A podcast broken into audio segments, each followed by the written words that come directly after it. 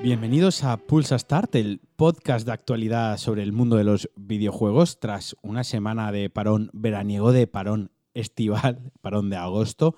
Vuelvo para hablar de la Gamescom, pero antes me gustaría comentar una noticia muy importante que ha pillado todo el mundo por sorpresa, una sorpresa que no esperábamos, que se anunció el lunes, la misma noche en la que se hacía la gala o el evento de apertura de la Gamescom, y es que eh, PlayStation, Sony PlayStation, la compañía, ha comprado a Insomniac Games, los desarrolladores de Spider-Man y de Ratchet Clank. Digo por sorpresa el hecho de que la hayan comprado, pero es cierto que más o menos todo hacía esperar que antes o después diesen el paso y comprasen este estudio, puesto que Insomniac lleva desarrollando títulos en exclusiva para PlayStation.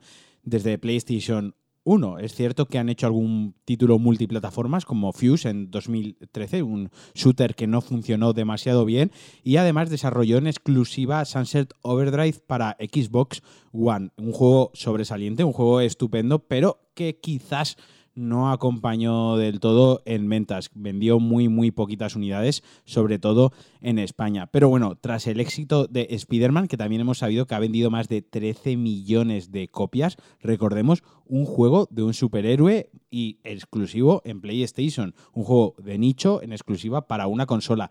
13 millones de copias es una auténtica barbaridad. Se ve que estos datos han hecho que la compañía nipona pues al final se haya decidido por comprar el estudio.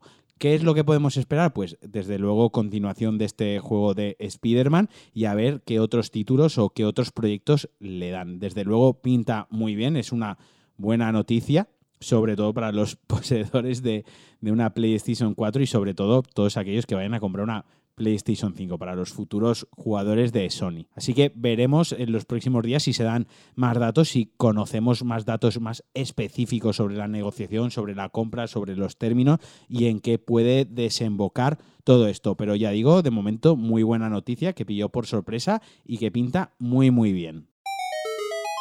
Bueno, ya entrando en materia de la Gamescom, tuvo lugar en la gala de apertura, la Opening Night Live, que es una gala o era un evento llevado por Geoff eh, el organizador de los Games Awards, un periodista de los videojuegos que poco a poco pues se ha ido, ha ido creciendo, ha ido ascendiendo hasta llegar un momento en el que prácticamente pues organiza eventos y tiene una gran relación, una gran confianza con Kojima. Era un evento de dos horas donde algunas compañías como Microsoft, Sony, Electronic Arts, 2K, Ubisoft y muchas otras pues participaron dando algo de material, enseñando algo de sus juegos, incluso alguna exclusiva que ya se había filtrado, pero que enseñaron por primera vez ya digo, en esta gala que duró dos horas. Hubo muchos trailers, hubo mucho gameplay y voy a intentar resumir, me he hecho un pequeño guion de lo que se fue presentando, de lo que a mí más me llamó la atención, porque obviamente dos horas de gala, si me pongo aquí a resumirla, nos pueden dar las uvas y os puede aburrir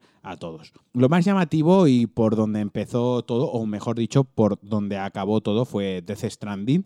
Hubo nuevo gameplay, hubo nuevo personaje, se presentó también un nuevo personaje y estuvo Hideo Kojima en el escenario hablando del juego se habló un poquito más de los detalles de la historia, de toda esta conexión entre el mundo real y la otra dimensión que parece que es de lo que va a tratar el juego. También se habló un poquito más del feto, del papel que tiene este bebé que nuestro protagonista lleva todo el rato a cuestas. Y luego ya hubo un vídeo de como tal gameplay, ¿no? Y se basaba en la exploración. A mí personalmente me impresionó lo realista que se veía todo el, el escenario. Era un paisaje montañoso en el que el protagonista pues quería subir a una montaña, un punto de, que había localizado como un punto de interés que se marcaba en el HUD, en el mapa, quería explorarlo y desplegaba una escalera, subía a través de ella y como os digo me llamó primero muchísimo la atención el fotorrealismo del entorno y lo segundo que más me llamó la atención fue las animaciones del personaje, de ciertas animaciones como un pequeño resbalón,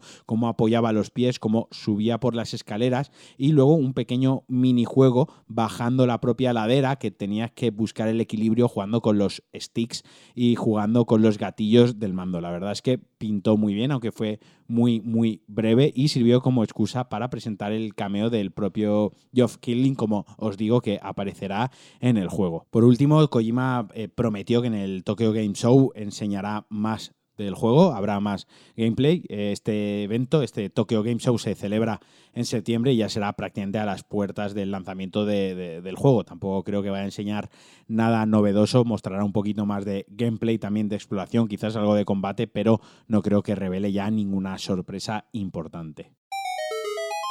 También tuvo sus minutos de protagonismo Gears of War 5. Eh, en este caso se habló del modo campaña. Lo que habíamos visto hasta ahora se había hecho mucho hincapié en el modo multijugador, en el nuevo modo multijugador y demás. Pues esta vez era turno de la campaña. Promete ser realmente espectacular y prometen darle un giro, ese giro tan necesario que necesita la franquicia que parece que se ha estancado y que no evoluciona.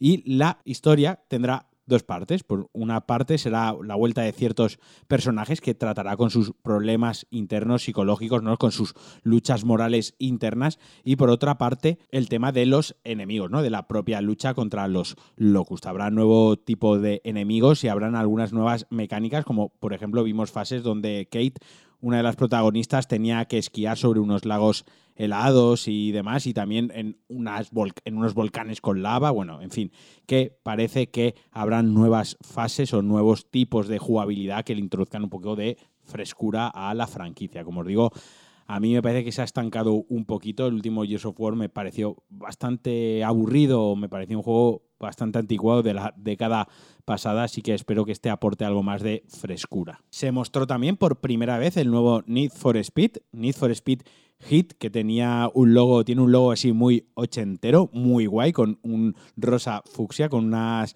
sensaciones así muy de Miami, y que centrará su historia o que esta vez nos pondrá la piel de un corredor que durante el día hará competiciones totalmente legales, competiciones de habilidad, carreras interurbanas, de campeonatos, pues como os digo, legales, pero que por la noche habrá una subtrama donde se jugará la piel, se jugará el pellejo en carreras clandestinas con persecuciones policiales, se espera que haya pues una trama como suele ser habitual en los Need for Speeds, así de así al estilo de a todo gas, ¿no? Un poco clandestino, con robos, con los típicos malos y demás. Yo lo que pude ver del juego, lo que se pudo ver de la jugabilidad ya in-game, me moló bastante, me recordó bastante a Forza Horizon y eso siempre es bueno. Tengo mucha curiosidad por este Need for Speed. También se mostró algo de gameplay del juego de, Predator, Hunting Grounds, que es un juego multijugador asimétrico, es decir, que parte de los jugadores llevarán soldados y un jugador en concreto llevará a Predator, a Depredador, y tendrán pues que luchar a ver quién sobrevive. La verdad es que el juego... Mm, no me pareció nada del otro mundo, a decir de verdad, no tenía demasiada buena pinta, pero creo que puede ser un juego que con amigos, multijugador y hablando por el micro y demás, te puedes pasar un buen rato y yo de verdad creo que lo jugaré con mis amigos cuando salga, como os digo, porque aunque gráficamente no era nada del otro mundo, se veía bastante tosco, las animaciones se veía bastante 2013, todo en general bastante cartón piedra, pues bueno, la licencia de Predator siempre es un aliciente y como os digo, pues seguro que pueden caer unas buenas risas o por lo menos un par de noches entretenidas. También tenemos ya fecha para la versión de The Witcher 3 en Switch, llegará el 15 de octubre y además se presentó un gameplay ya de la versión de Switch. Como cabía esperar, pues hay cierto downgrade gráfico, hay bastante compresión tanto en texturas, tanto en efectos como en pequeños detalles, pero por lo que también pude ver o por lo que yo pude apreciar, pues bueno, seguramente el juego sea, el juego sea igual de disfrutable que en la versión de sobremesa o la versión de PC. También se lanzó a la vez que se anunció un thriller interactivo para PlayStation 4, como digo, ya está disponible a Store, que se llama Erika. Es un juego de, de acción real, de vídeo real, grabado con actores reales, donde tomas decisiones de a o B y en función de la acción, pues suceden unas cosas u otras y la historia se va desarrollando un poco un elige tu propia aventura interactivo. Lo tenéis, como os digo, ya a la venta en la Store por 10 euros. Tiene bastante buena pinta, misterio, thriller, suspense. Yo, en cuanto saque un hueco, lo voy a jugar porque este tipo de, de juegos me mola, este tipo de historias me atrae mucho, es el tipo de película que me gusta y creo que puede ser una experiencia bastante chula. No sé mucho cuánto durará, no me, no me he informado tampoco mucho, pero vaya, yo os digo que de entrada yo lo voy a jugar, se puede jugar con DualShock o también se puede jugar con el móvil, porque como os digo es interactivo de ir eligiendo A o B, ir eligiendo qué hacer en cada situación o qué responder. Y por último, creo que lo que más me llamó la atención, aparte de Death Stranding, yo me quedaría con el anuncio de Everspace 2, que es la secuela del shooter espacial con toques de, de rol que llegará en 2020 para PlayStation 4, para One y para PC. La verdad es que tenía unos gráficos chulísimos, está todo, todos los escenarios están creados entre comillas a mano, no hay un generador de escenarios, sino que se los han currado de manera artesanal. La acción parecía bastante profunda, parecía bastante chula y han prometido que los elementos de RPG también van a ser profundos, va a haber un montón de loot, un montón de botín y era súper bonito, era súper llamativo y que entraba mogollón por los ojos. Ya os digo, me llamó mogollón la atención, me dejó bastante eclipsado y le tengo muchísimas ganas.